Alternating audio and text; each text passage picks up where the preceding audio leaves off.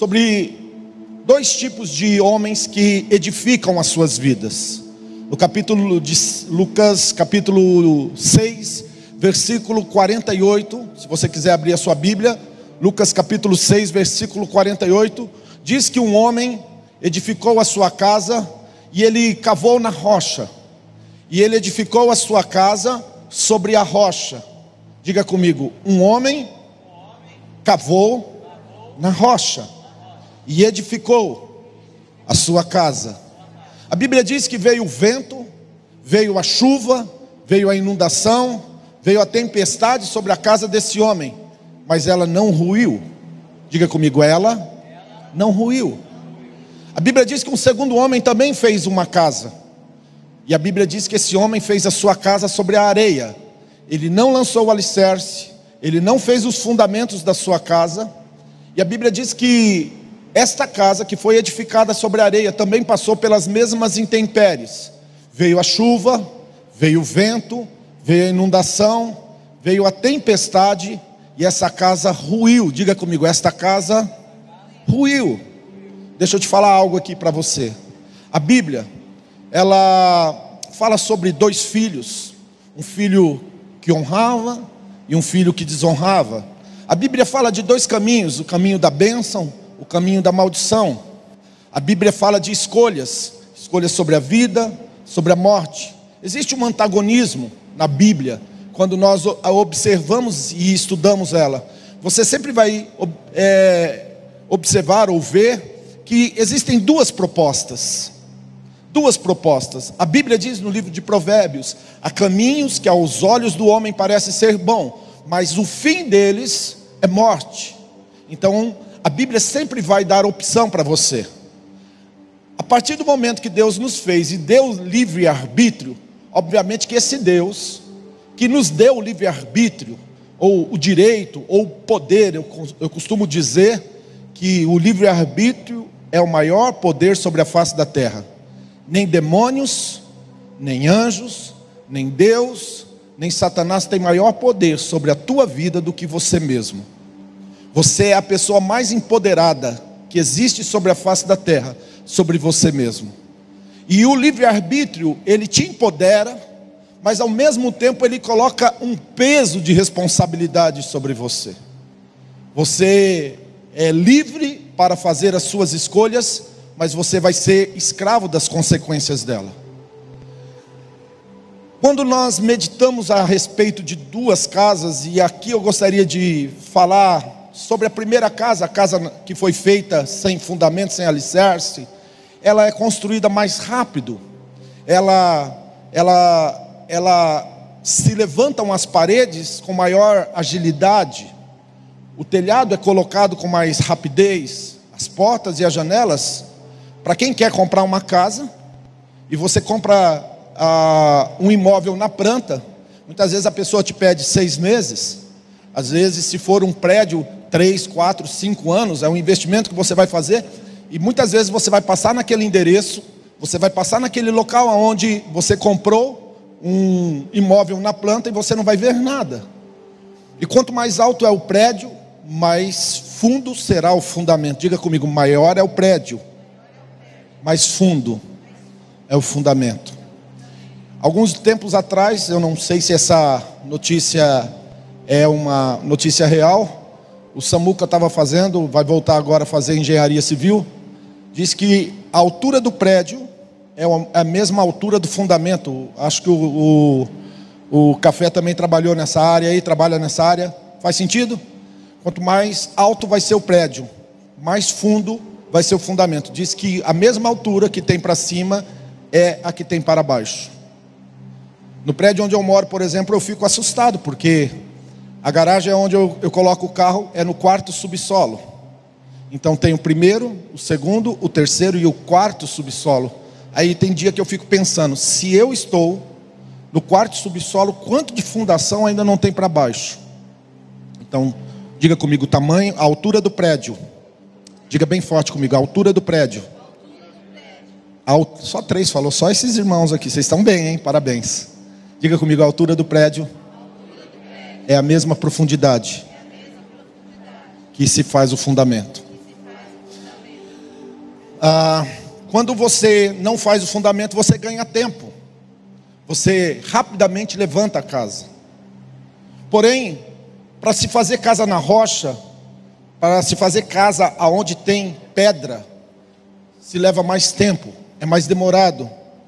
E eu imagino na minha mente, na minha forma de ver um homem construindo uma casa sobre a rocha, batendo ali, fazendo furo, dói a mão, dói as costas, dói a perna, né? Se for num dia de sol, é um sol escaldante, é um sol que muitas vezes causa até uma moléstia, mas a pessoa tem que perseverar.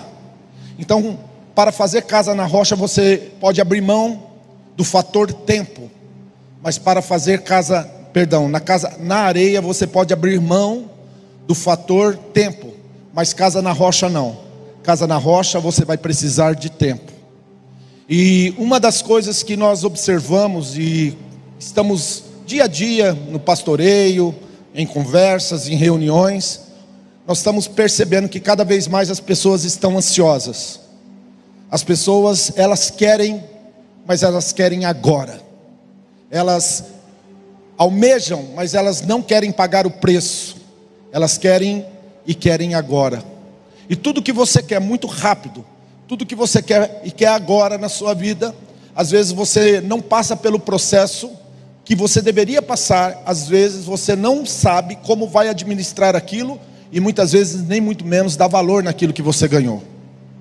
Tem uma frase e não é uma verdade absoluta, mas ela pode ser aplicada, tudo que vem fácil vai fácil. Então leva-se tempo. E o contraponto de poder investir tempo numa edificação é não ser ansioso. Em Mateus 6, do 20 em diante, começa falando: Por que andais ansiosos? Pelo que é a vez de comer, de beber, de vestir. Pai alimenta os passarinhos, Ele veste os lírios, Ele vai alimentar vocês e Ele vai vestir vocês. Nessa noite eu gostaria de dizer para você, sem nenhum medo de errar: se você quiser fazer uma casa edificada, você vai ter que abrir mão da ansiedade. A nossa psicóloga que faz atendimento social aqui na igreja, em conversas conosco, ela tem dito que a, a, o, a síndrome que está presente agora, nesse momento, no meio da sociedade, ainda maior do que a depressão é a ansiedade. As pessoas estão sofrendo, e estão sofrendo muito por causa de ansiedade. Então não é uma coisa que a gente não deva dar o devido, a devida atenção. Precisamos dar a devida atenção para conosco. Sabe, existem processos. Quando uma pessoa ela iria ministrar ao Senhor, ela tinha que passar por etapas. Ela se fosse para o tabernáculo, ela tinha que pegar o animal, ela tinha que escolher o animal, ela tinha que caminhar até o tabernáculo, chegar na porta do tabernáculo, esperar a sua vez.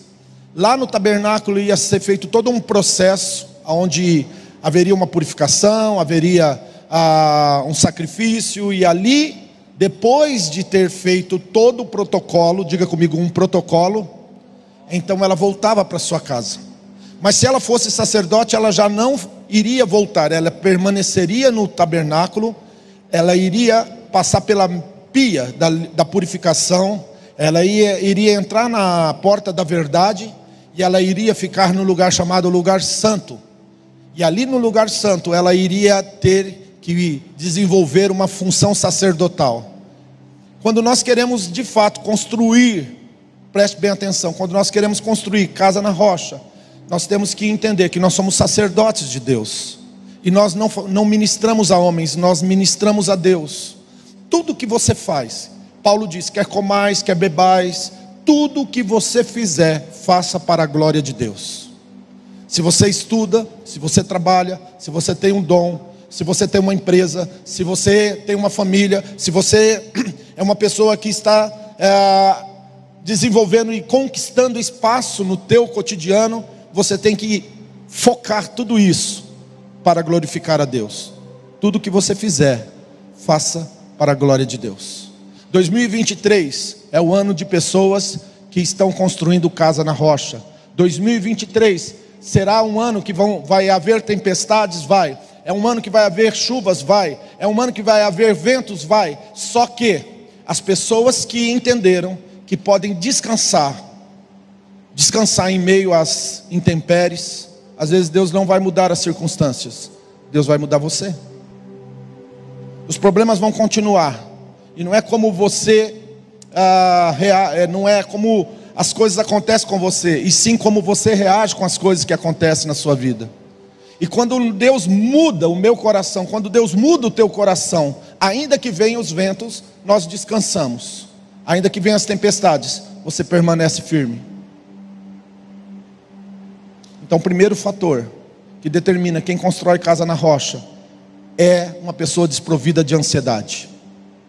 Há um processo, há um labor, há um trabalho a ser desenvolvido, há um serviço a ser desenvolvido e esse serviço vai levar tempo.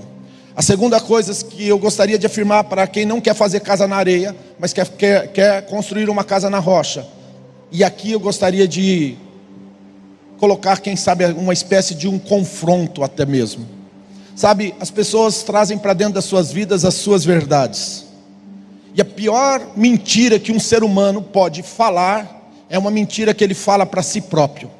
Sabe aquela coisa que você muitas vezes fala para você para deixar você em paz, em tranquilidade, né? de repente até satisfazer o teu ego, e uma mentira que você conta para você é pior do que a mentira do que aquela que você conta para os outros.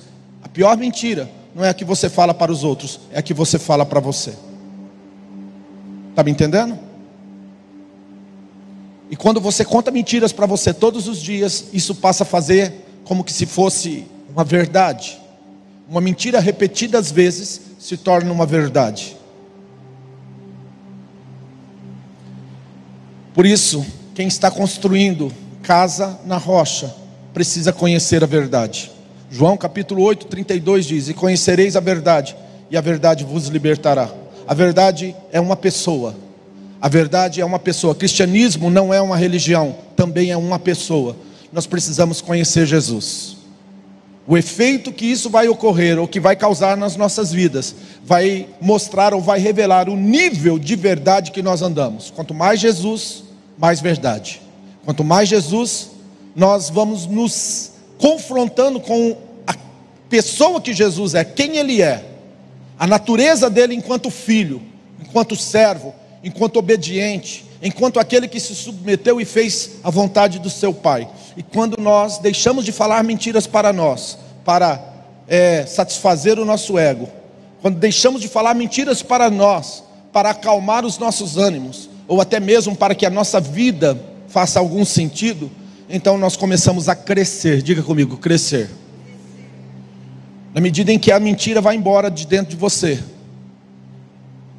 e a verdade entra, você para e se permite ser tratado, você avança. Nada vai acontecer na sua vida enquanto não houver grandes mudanças. Está me ouvindo? Quem está comigo? Quem quer viver o propósito de Deus na sua vida? A palavra é simples: mude. Mude. Sem mudança, os planos de Deus e os propósitos de Deus podem fugir de você. Muitas vezes as pessoas querem entrar no rio da, da, da, da do rio, né, de Ezequiel 47, que fala que há um rio de águas profundas aonde a pessoa se lança no Senhor, mas ela quer estar com os dois pés, né, se sentindo segura. E com Deus muitas vezes ele vai falar: você vai ter que se lançar, mas você vai ter que confiar em mim. Você vai ter que acreditar em mim, você vai ter que depender de mim.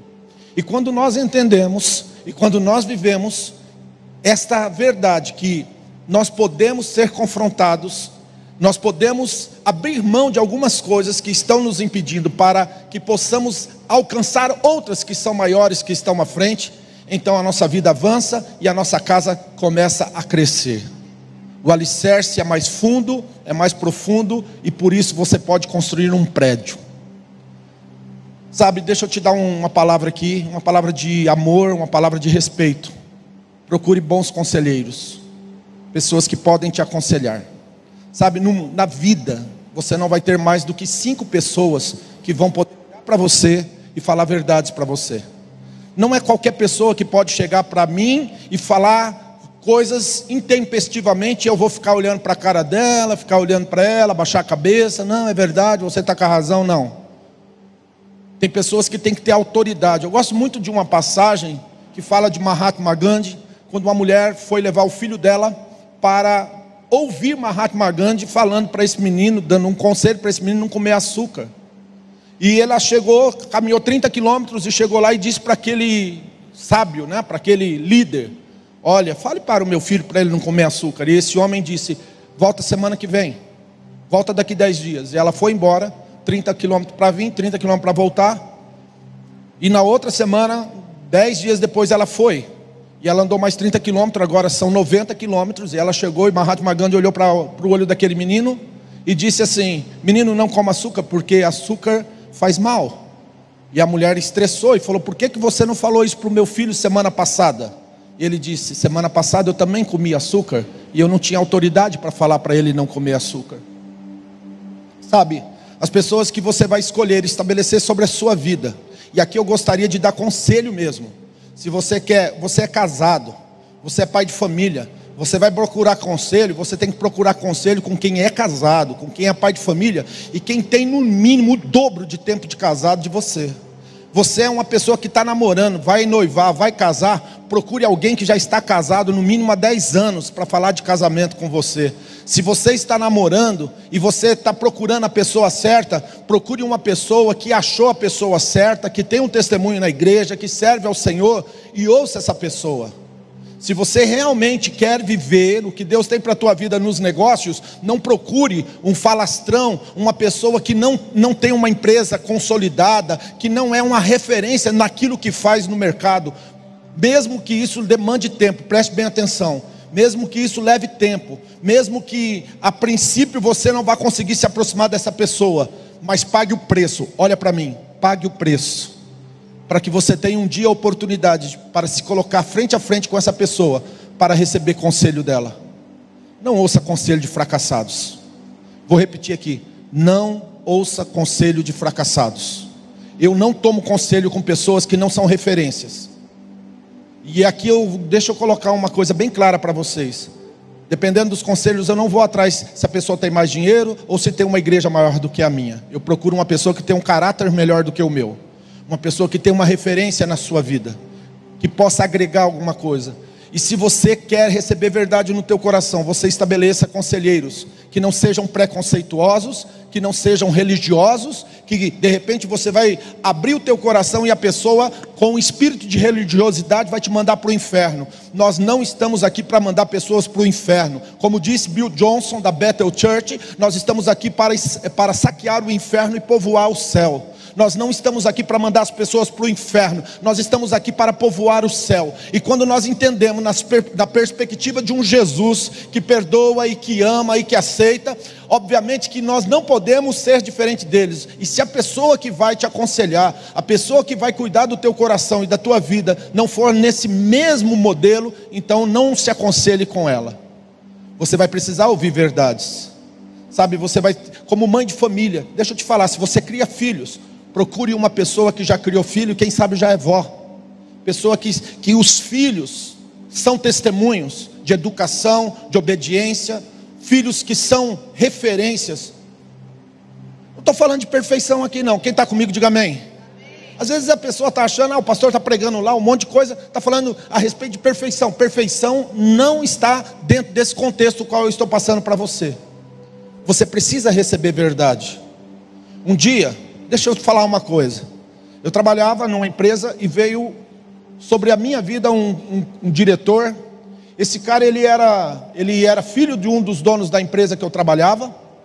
Ele era um cara poliglota, ele falava concomitantemente, em dois telefones ou três telefones, eu vi esse cara falando em alemão, eu vi esse cara falando em espanhol, eu vi esse cara falando em inglês, com pessoas diferentes em várias partes do mundo. Era um cara politizado, um cara muito intelectual. E eu estava debaixo da autoridade desse cara. E um dia ele me chamou e ele falou assim: Eu estou ao ponto de te mandar embora. Eu falei: Eita, melhor vendedor, o cara que praticamente mais de 50% de tudo que era produzido no departamento, quem fazia era eu. E ele me olhou para mim e falou assim: Você precisa receber essas verdades. E ele, e ele abriu o livro, né? o livrinho das verdades, e ele colocou uma, duas, três, quatro, cinco coisas para mim. Eu saí dali transtornado, eu saí dali decepcionado. A princípio eu estava decepcionado com ele, e ao passar do tempo eu comecei a ficar decepcionado comigo. E quando eu comecei a ficar decepcionado comigo, preste bem atenção no que eu estou falando, é aí que a coisa começou a acontecer. Enquanto você está decepcionado com a outra pessoa, não está acontecendo nada, mas o dia que você começa a ficar decepcionado com você mesmo, aí as coisas estão acontecendo. Sabe, enquanto você está decepcionado com o outro, deixa eu te falar, não tem nada acontecendo na sua vida. Mas o dia que você começa a ficar decepcionado com você, e você fala, epa, é comigo o negócio, então você muda. Quem está comigo? E aí então eu tive que tomar uma decisão. Ou eu recebia aquelas verdades e aplicava elas, ou eu iria continuar do jeito que eu estava e não iria aplicar elas. Eu tomei uma decisão. Eu apliquei essas verdades. A primeira coisa que ele me disse, compra tal livro. Eu fui lá e comprei o livro. Segunda coisa, vem aqui mais perto de mim. Eu fui mais perto dele. Ele era piloto de avião também. E ele, toda vez que ele ia fazer uma viagem, ele chamava, Jaqueline, quer ir comigo? Eu ia para o aeroporto, o antigo aeroporto aqui, nós pegávamos o avião e nós saíamos vi, visitando alguma cidade, algumas capitais fora daqui. Ele me trouxe para perto, o telefone tocava, ele falava para mim assim: quer ir comigo? Lá estava eu. E ele me trouxe para perto, e naquele processo de três anos aconteceram mais coisas do que tinha acontecido até então em mais de 20 anos da minha vida. Dois anos depois, depois de dois anos, eu me tornei empresário.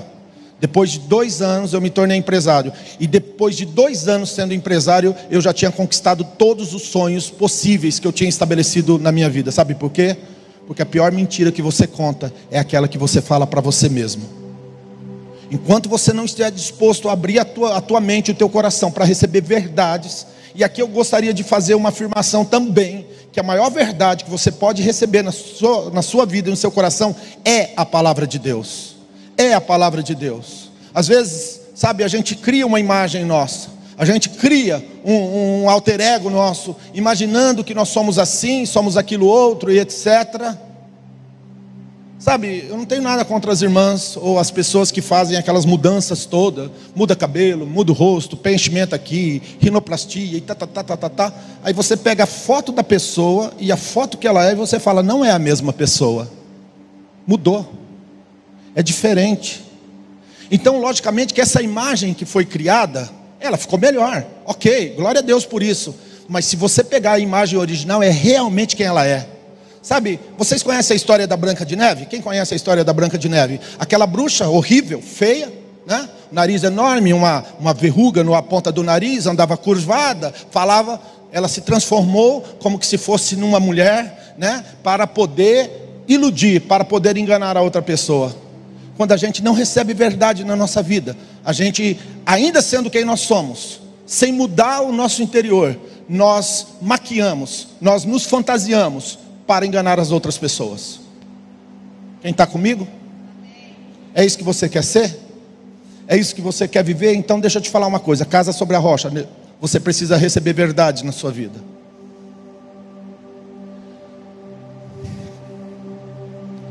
Quem está pronto para isso? Terceira realidade de quem quer construir casa na rocha: você não constrói casa para você. Quem constrói casa na rocha, constrói casa para os outros. Ai, ai, ai. Como assim, pastor? Para para pensar. O cara que fez a casa na areia, veio a tempestade, veio o vento e ela? Ela? Ruiu, caiu. Quem vai morar nessa casa daqui dois anos? Ninguém.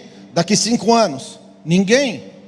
Daqui ah, 30 anos, quem vai morar nessa casa? Ninguém. Um dia eu estava em uma cidadezinha do lado de Londres, e eu estava numa casa, uma casa legal, razoavelmente bonita, e aí a pessoa que é dona da casa falou para mim: essa casa é de 1800 e alguma coisa. Eu falei: o quê? Ela falou assim: essa casa é da, da, da, da época ainda da rainha Vitória, que era casada com o rei Albert. Eu falei: como assim? Ela falou assim: essa casa foi construída já faz quase 200 anos. Aí eu fiquei olhando para aquilo, e aí eu comecei a observar aquela casa. Aquela casa ela foi feita de pedra.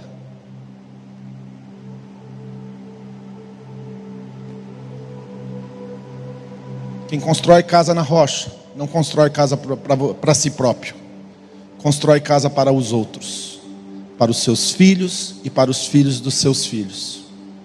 Sabe, quando você só trabalha pensando no aqui e agora, se tudo que você faz é em resultados imediatos, se tudo que você faz é para resolver o problema agora, se tudo que você faz é pensando só nesse exato, nesse, nessa, nesse momento que nós estamos vivendo e você não tem uma visão mais longe, uma visão mais ampla. Paulo diz assim, Paulo falando, ele diz assim: se a minha expectativa fosse apenas nesse presente século, eu seria o mais miserável de todos os homens. Se tudo que você faz for pensando só no aqui e agora, você vai tomar decisões erradas, você vai tratar pessoas de forma errada. Mas quando você pensa no futuro, então você muda. Então você entende que quem constrói casa na rocha não constrói casa para si. Sabe, deixa eu te fazer uma pergunta hoje. Se você morrer agora, que legado que você vai deixar sobre a face da terra? O que, que vão falar de você? O que, que vai estar escrito na tua lápide, na sua sepultura? Sabe, eu, eu sou bem honesto para vocês. Se Jesus né, quisesse me levar agora, eu estou coração em paz para ir embora. E eu tenho convicção que vai ter mais pessoas para chorar do que pessoas para se alegrar com a minha morte. Sabe por quê? Porque não é, uma, não é um dia. Hoje eu faço 18 anos que eu estou dentro dessa igreja. É uma vida. Sabe? Meu filho tem 22 anos, está sentado ali. Eu tenho uma menina de 3 para criar ainda. E eu não estou pensando em construir casa para mim. Se eu tivesse construindo casa só para mim, eu já tinha parado com isso, porque dá trabalho como eu disse no início, dói costa, dói mão, dói pé, dói todo mundo. Em 2008, 2009, a Aline chegou na igreja. Era uma adolescente. Dez anos depois ela retornou casada.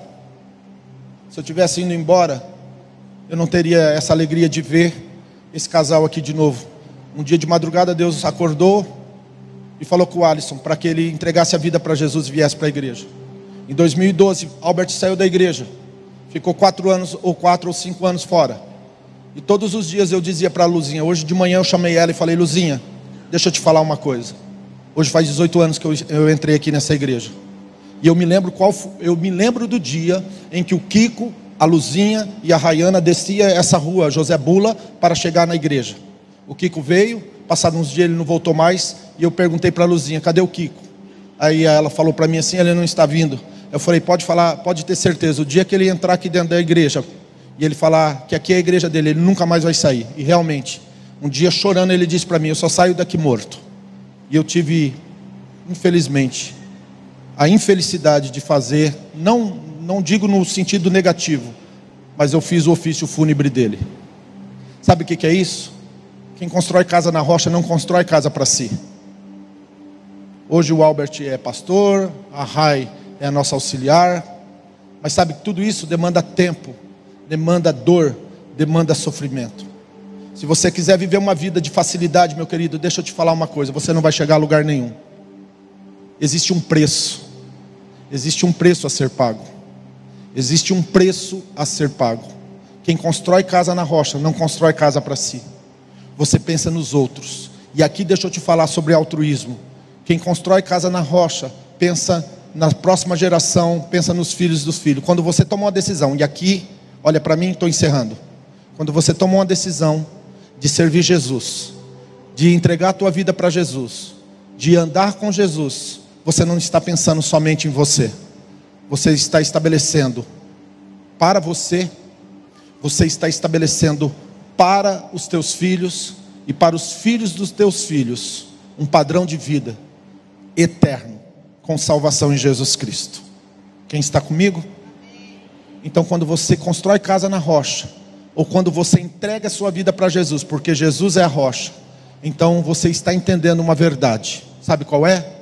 Que você está abençoando os teus filhos, você está abençoando os teus entes, você está abençoando pessoas que você nem conhece, quem sabe serão os teus amigos, teus funcionários, ou até mesmo teus inimigos. Que Deus vai usar a tua vida para tocar o coração deles, e eles vão vir para o Senhor Jesus. Quem constrói casa na rocha, não constrói casa para si, constrói casa para os outros. Está pronto para viver isso? Está pronto para ser uma pessoa altruísta? Está pronto para se dedicar e se esforçar? Ah, pastor, então quem constrói casa na rocha não constrói casa para si mesmo, constrói casa para os outros? Sim, mas você vai ser o primeiro a usufruir dessa casa. Eu não ouvi um aleluia, eu ouvi um glória a Deus. Você vai ser o primeiro a usufruir dessa casa. Quem constrói casa na rocha é o primeiro a usufruir dessa casa. Se você entrega a sua vida para Jesus, a primeira pessoa a usufruir desta alegria de entregar e viver com Jesus Cristo vai ser você. Quem entrega a sua vida, quem se coloca diante do Senhor e disse: Chega de casa na areia, minha casa agora vai ser na rocha, é o primeiro a usufruir desse benefício. Ainda que você esteja construindo casa para os outros, a primeira pessoa que vai ser que vai desfrutar do que está acontecendo é você. Nessa noite você pode tomar uma decisão. E a decisão é: casa na rocha ou casa na areia? Se eu tivesse que colocar um tema nessa mensagem, ela seria uma pergunta. E a pergunta para você nessa noite é: aonde você está construindo a sua casa? Aonde você está alicerçando a sua vida? Sabe, tem pessoas que alicerçam suas vidas só no casamento, no namoro, tem pessoas que é nos negócios, nos estudos. Eu posso te dizer aqui nessa noite, sem medo de errar, se você alicerçar sua vida em Jesus Cristo, a tua casa vai permanecer em pé, a tua empresa vai permanecer em pé, os teus negócios vão permanecer em pé, a sua família vai permanecer em pé, a sua vida educacional vai permanecer em pé, porque todos aqueles que estão em Cristo, nova criatura são. Eu disse que conhecereis a verdade e a verdade vos libertará. E a Bíblia diz em João 8,36: se, se o Filho vos libertar, Pastor Albert, verdadeiramente vós sereis livres. Se coloque de pé. O tema da mensagem é: aonde você está construindo a sua casa?